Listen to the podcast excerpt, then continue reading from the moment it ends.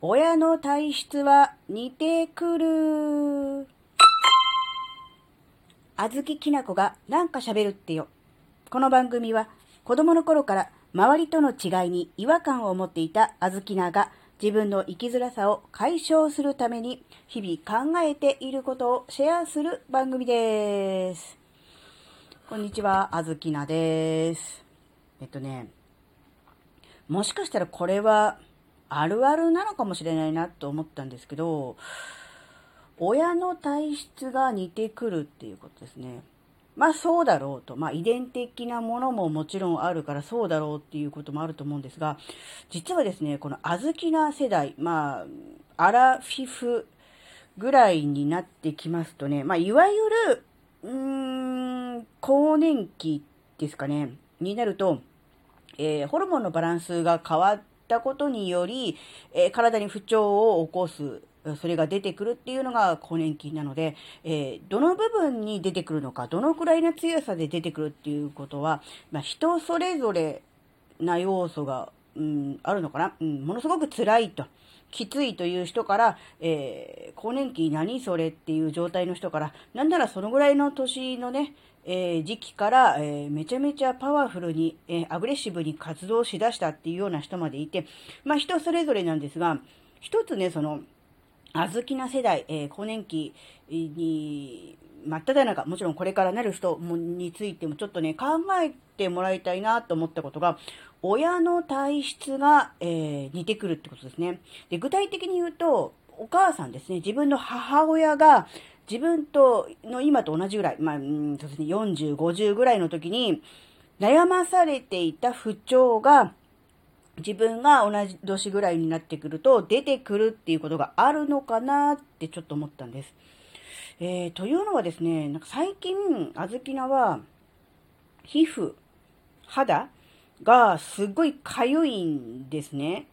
で、なんだろうな、まあ、書くじゃないですか。書いちゃいけないと思って。で、ほ、そんなにね、あの、猛烈に書き壊すことはしないんですけど、あ、ちょっと痒いなと思って、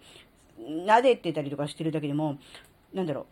ピンクっぽくそこの部分が変色してくるわけです。変色したらおかしいな。ちょっと赤みを帯びたって言った方がいいでしょうかね。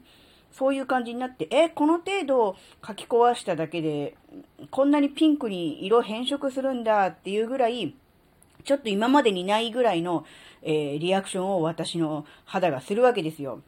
で、ちょっと思ったのが、あ、そういえば、あの、あずきなの母ですね、母がですね、ちょうどあの、今ぐらいの年齢の時に、あの、夏場、汗かいたりとかして、いわゆるなんだろうな、汗も的なものができると、汗もで収まらず、本当に肌が痒くて、こう皮膚がこう、なんでしょうか、赤くなるみたいな、腫れ上がるみたいなのに、すごい悩まされていた時期があって、一日に何回もシャワーを浴びて、汗をこう拭き取るというか、こう拭うみたいなことをしていたっ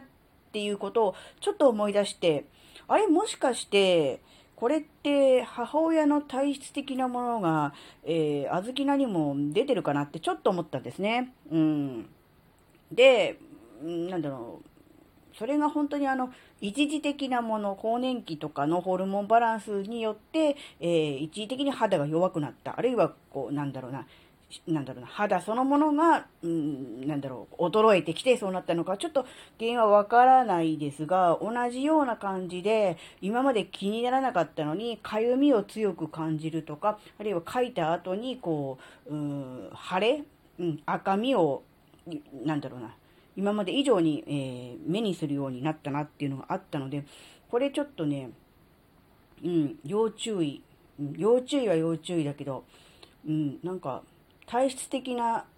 なんだろうな、そういう傾向のある人、肌が弱い人、で、もともとね、肌弱い方ですね。あの、なんだろうな。何か化粧品とかですぐ負けるとか、何かこう、赤くなるとかっていう感じよりかは、えー、超乾燥肌なんですね。あの、思春期でもニキビできたことないです。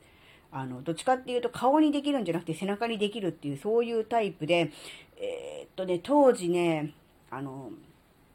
社会人で働いてる時とかも、お昼休みとかになると、皆さん、あの、油取り紙、今使うのかな？若い子わかんないけども、当時ね、油取り紙を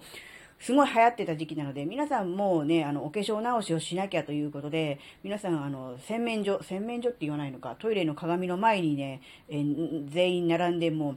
油取り紙で油を吸いまくる、取りまくるっていうのが、あの、なんて言うんでしょう、なんだろう。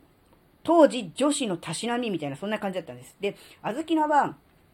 その必要全然ないにもかかわらず、油取り紙を持っていないというだけで、えー、女子失格というね、そういう楽印を押されるのではないかという恐怖からですね、とりあえず油取り紙をね、化粧ポーチに忍ばせておいてですね、お昼休みには油取り紙で一応鼻の周りとかも押さえるんですよ。でも、油は取れず、汗しか吸わないっていう、そういうぐらいに、うーん、なんだろ、油分の足りない乾燥肌な